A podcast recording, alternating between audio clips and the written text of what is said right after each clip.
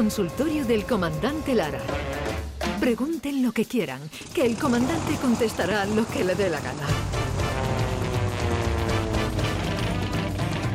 Comandante Luis Lara, buenos días. Buenos días, Jesús Vigorra, buenos días, Maite, buenos días, Hidalgo y ¿qué buenos días? David Gallardo, que lo tengo aquí sentado aquí al Hola. lado. Buenos días. David Buenas. Gallardo, sobrecargo, buenos días. ¿Cómo estáis? De este, de este vuelo rápido que vamos a tener. Sí, comandante. tenemos un, en un, un vuelo con un avión de hélice, hoy es de hélice. Es una, una previa a lo que tenéis montado esta tarde. Sí, esta tarde a las 7 de la tarde en el Nissan Cartuja, en el auditorio Nissan Cartuja, en la Cartuja, como su propio nombre indica, en Sevilla, pues, pues vamos a llevar a cabo la grabación del show del Comandante Lara y tenemos a un superartista invitado que es el cantador Jesús Méndez. Así que vamos, Ah, a, qué vamos a echar un ratazo con él. Hoy te grande. arrancas por bulerías tú. Sí, hoy voy a arrancarme por bulería sin duda alguna. Hoy habrá un fin de fiesta por bulería en el programa. Bueno, Así pues que quedan, atentos quedan atentas. invitaciones a esta hora de la Todavía mañana. quedan ¿eh? algunas, sí, Ah, pueden recogerlas. Ahora mismo se pueden ir recogiendo, ¿no? Sí, y, sí, sí. y también pueden recogerlas Hasta hasta, las hasta la hora del comienzo, claro, del Correcto. programa. Hasta la hora de comienzo, Nissan Cartuja, eh, grabación del show del comandante Lara.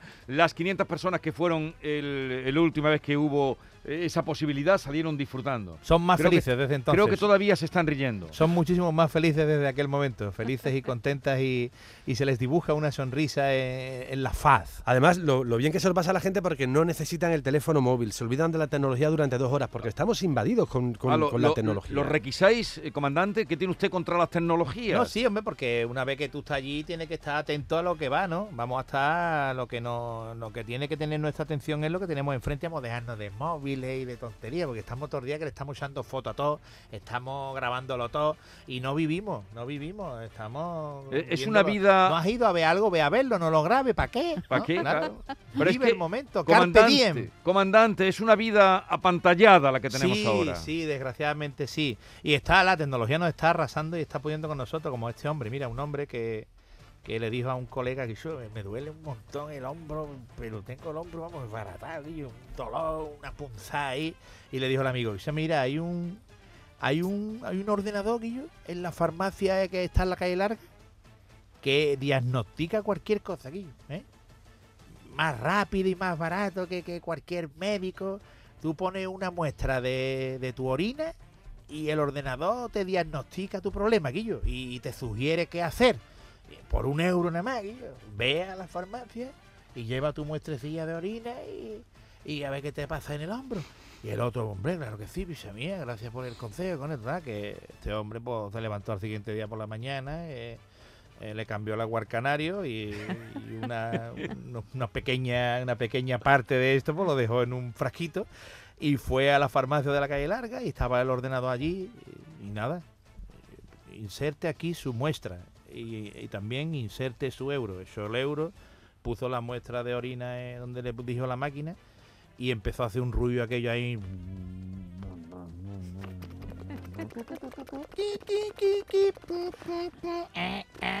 Encendiéndose y apagándose unas luces.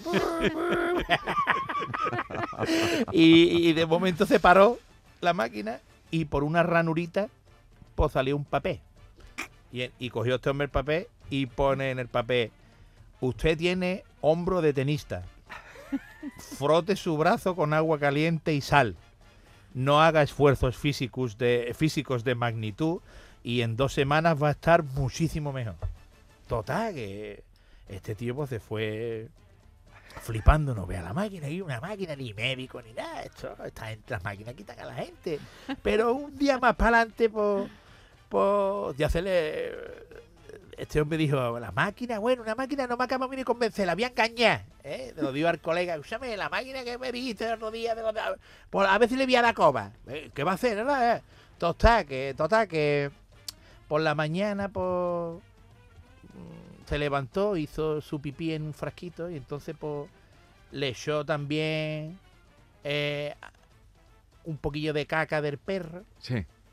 le echó también un poquillo de orina de, de la hija Sí. y de su mujer también, ¿eh? Todo eso lo echó allí, lo pu. Y para terminar, pues, Se tocó este hombre ahí en el cuarto de baño un poco. Sí. pi, pi, pi, pi, y también pues un poco de... También lo echó en la mezcla. Lo Un poco de semilla. Una extraña mezcla, exactamente. Y, y, Turbia, turbia. y fue turbia tela. y entonces pues fue a la máquina de la, de la farmacia y inserta aquí su muestra, es el euro, lo echó. Y empezó aquello otra vez a hacer los ruidos.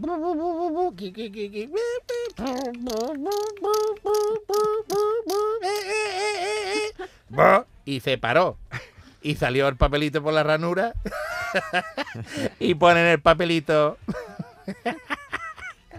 Su perro tiene parásitos. Dele vitaminas al perro. Su hija fuma porro. Su esposa está embarazada y no es suyo. Consiga un abogado y, y pone al final postdata. Si no deja usted de tocarse, no se le va a curar nunca el hombro.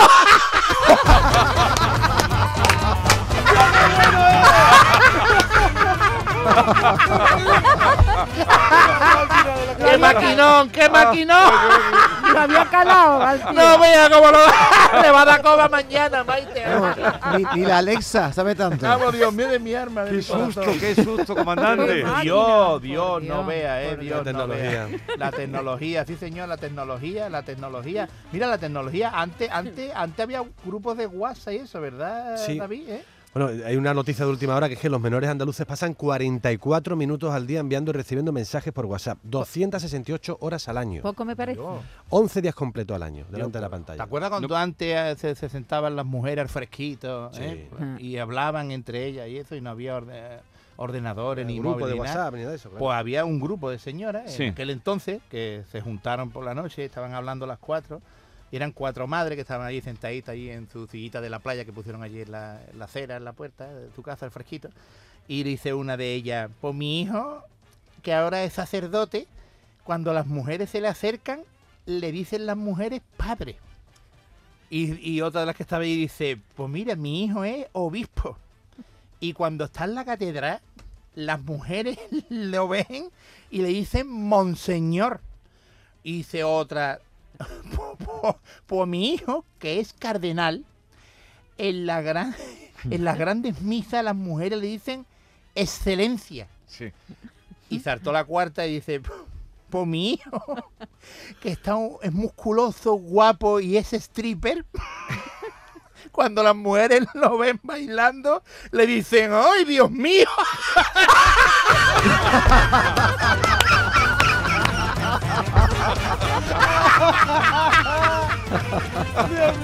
¡Ay, Dios mío! Ay, es Dios el mío. mejor, mi hijo es el mejor, mejor que ustedes.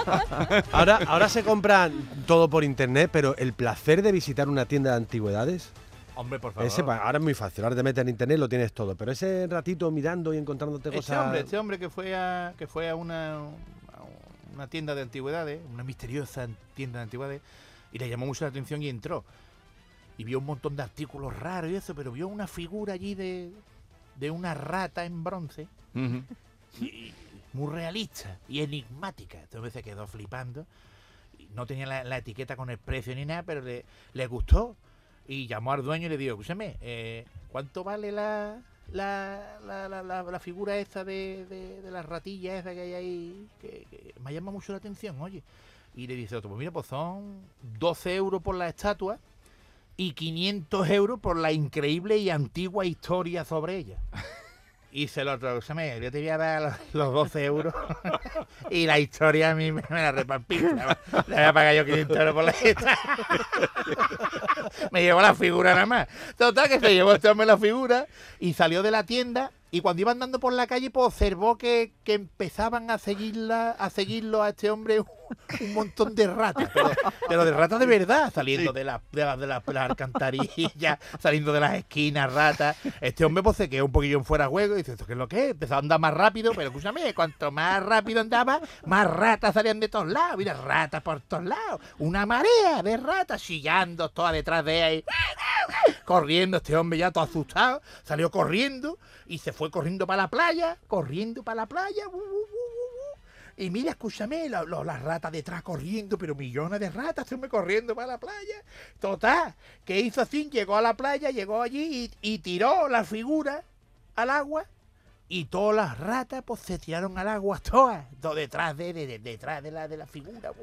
y todas las ratas allí, amor, que se metieron para adentro, se fueron nadando para adentro, yo qué sé, se ahogaron las ratas. Y el tío se quedó ahí todo flipado ahí. Y volvió al otro día a la tienda de antigüedades y llega y dice, buenos días, y dice el otro, hombre, eh, ya veo que ha vuelto usted para que le cuente la historia, ¿no? Y dice, ¿qué, qué, qué dice, Cone? Yo lo que vengo es por si, por si tiene usted una figura que se parezca a mi suegra.